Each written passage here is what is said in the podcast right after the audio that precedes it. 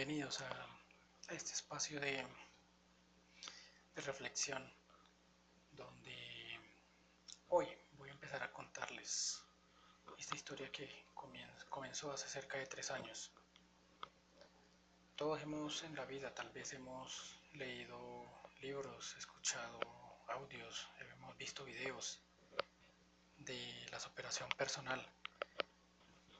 Muchas personas estamos en el en situaciones muy complejas a nivel emocional, a nivel financiero, que se relacionan unas con otras, ¿no?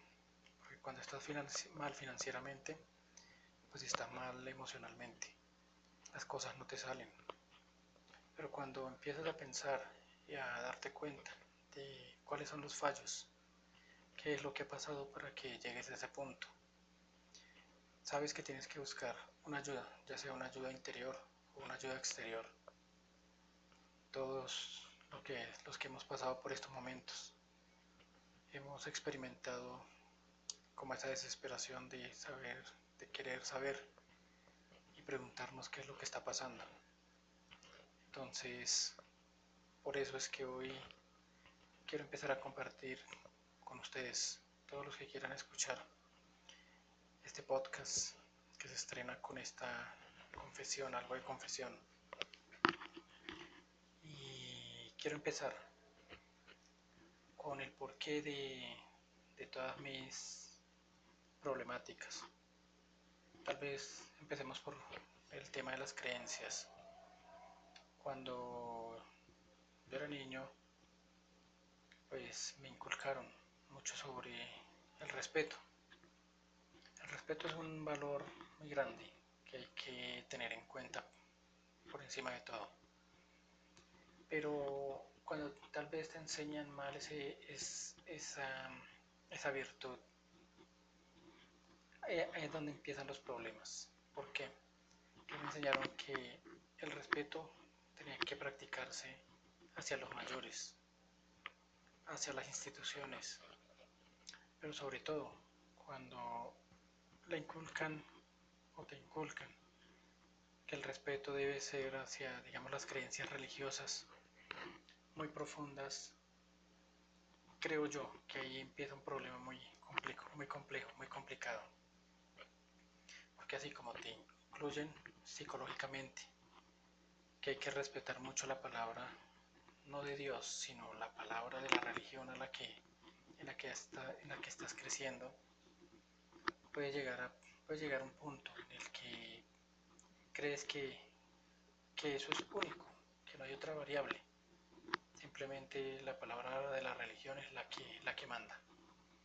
Entonces, cuando a ti te enseñan desde niño que en la iglesia católica, que el cura tiene la, la razón en todo, que los padres siguen esa, desde tus abuelos, han seguido ese principio de obedecer todo lo que dice la iglesia, entonces tú también la sigues.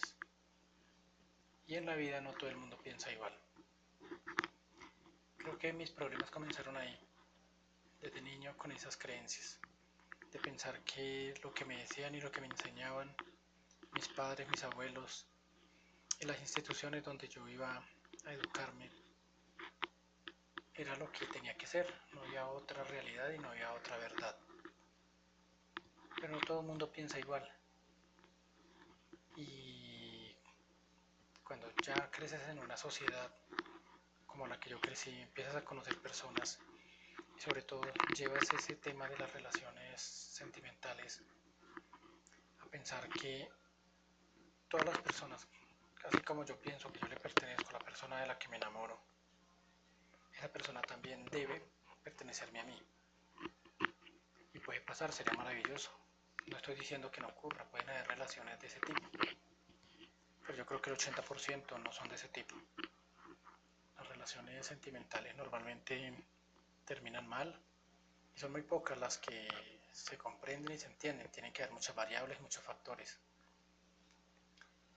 Entonces creo que ahí comienza todo mi, todo mi, engorro en este sentido. ¿Y por qué lo digo? Porque a la edad que tengo, cuando te devuelves y haces el recuento en el tiempo y te das cuenta es que has pasado un largo tiempo en esta situación con esa persona, has tenido hijos y por esa obligación de esa necesidad de creer que lo correcto está en responder por esta relación hay hijos, te has privado de muchas cosas.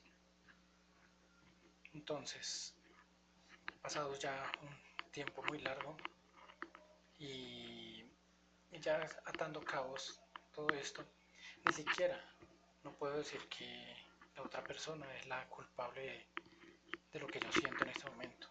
Tal vez un poco de frustración y un poco de sentimiento de fracaso. No total, créanme que no me siento fracasado totalmente. Entonces, al no sentirme fracasado totalmente, es que pienso que debo iniciar algo nuevo, pero me puedo lanzar así al vacío, totalmente a ciegas. Entonces yo diría, bueno, esta situación ya críticamente comenzó hace un año largo, en la que yo dije, voy a terminar con esto, pero si me voy, pues la parte económica para mis hijos puede influir mucho en lo que yo no quiero que ellos vayan a sentir o sufrir más adelante.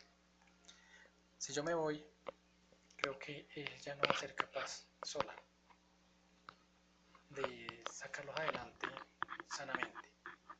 Y seguramente va a buscar ayuda en, otros, en otras personas que no sabría yo saber si es lo más viable. Hace un año, cuando ocurrió esto, me propuse a empezar a darle un giro a mi vida radical. Quise hacerlo inmediatamente, pero en la vida no todo es, no todo se hace de la noche a la mañana. El mundo lleva miles de años y millones de años formándose. Entonces, no quiere decir que hoy tú dices, quiero cambiar esto y ya, inmediatamente se dio, no. El cambio de vida se da estudiando todo este tiempo que llevo se tiene que dar cambiando hábitos. Hábitos psicológicos, mentales y físicos. Hábitos rutinarios. Entonces los hábitos tienen que empezar a cambiar desde la, la percepción de mis emociones y de mis pensamientos. Creo que me propuse ya un plan, una meta para llegar a cambiar mi, mi vida radicalmente. Lógico que para eso he necesitado mucha ayuda.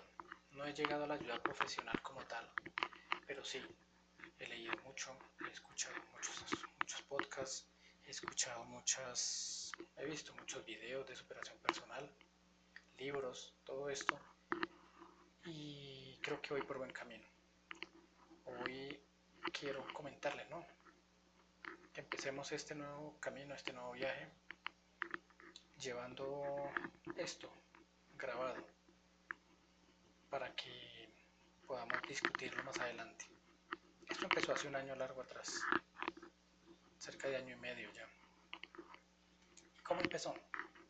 Con esa gran sorpresa que se me vino encima, una sorpresa negativa a nivel emocional, pero muy positiva a nivel futuro. Entonces, vamos a empezar a buscarle las cosas positivas a cualquier situación, por más mala que sea, vamos a empezar a buscarle el lado positivo. Y de allí comenzar algo nuevo, algo, algo bonito, algo que nos espere más adelante, que podemos decir que tuvimos éxito en este experimento o en este cambio rotundo de estilo de vida. Entonces, no les puedo decir más en este capítulo, en este, en este episodio, que es el primero que vamos a escuchar. Pero espero que me acompañen para seguirles contando ese tipo de esta, o este experimento que, que vamos a empezar a llevar. No lo vamos a empezar a llevar desde hoy. Créanme que esto viene de año y medio atrás. Como les digo, comenzó con el solamente cambio de pensamiento tomar una decisión radical de decir que esto tiene que cambiar. que no va a ser fácil, no va a ser ya, pero que hay un plazo y hay un plan para lograrlo. ¿Qué empecé a cambiar yo? Mis hábitos de ejercicio. Creo que empecé una dieta y comencé con una, una rutina de ejercicios físicos, de cardio y de fuerza, que me han ayudado bastante, la verdad.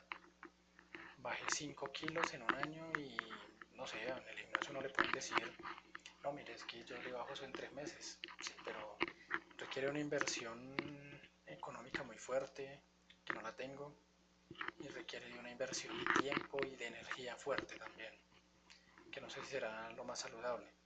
Esto hay que ir paso a paso, y en todo lo que he leído y estudiado y escuchado, siempre me hablan de hábitos, disciplina, perseverancia y constancia.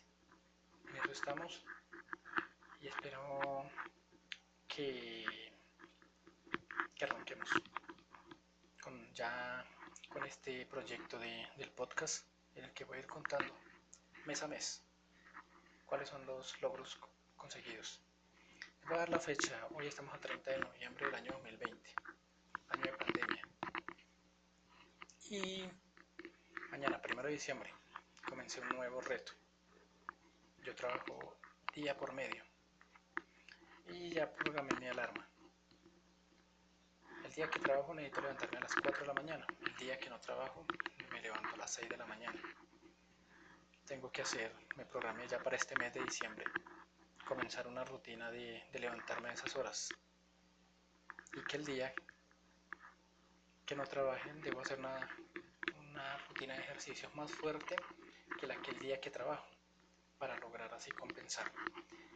Entonces, eh, el día que trabaje pues me levantaré a las 4 de la mañana, haré una rutina de cardio de 15 a 20 minutos, luego tomaré mis, mis hábitos matutinos para prepararme y salir a trabajar, trabajar 12 horas al día que tengo que hacerlo.